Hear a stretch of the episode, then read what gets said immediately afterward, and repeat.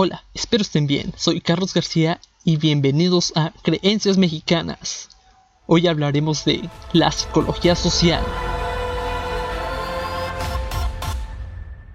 La psicología social se centra en entender y explicar el conflicto entre el individuo y la sociedad, en sus actos ideológicos y de interacción comunicativa. Ejemplo, esa conducta que lo hace gritar a favor, o la resistencia a la norma, o simplemente el disgusto de una visión grupal. Moscovici redacta.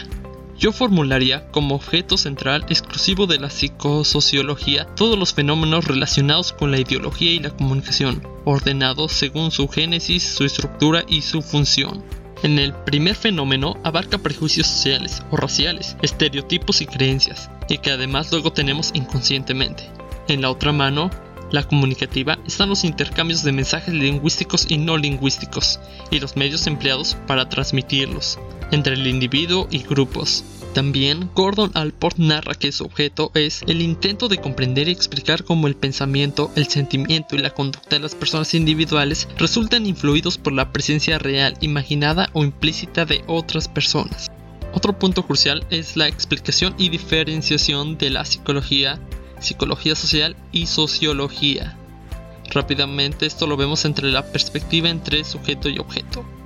El psicólogo pone de un lado al individuo o el ego y del otro al objeto.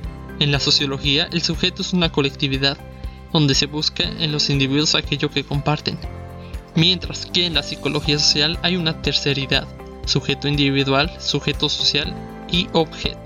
Finalmente, recapitulando, tenemos que Alport y Moscovici nos dicen que su objeto va a ser intentar comprender aquello que influye en el individuo desde los fenómenos ideológicos en cualquier grupo social en que se encuentre. En concreto, esta especialidad pretende explicar dichos hechos sociales desde una perspectiva científica y analítica.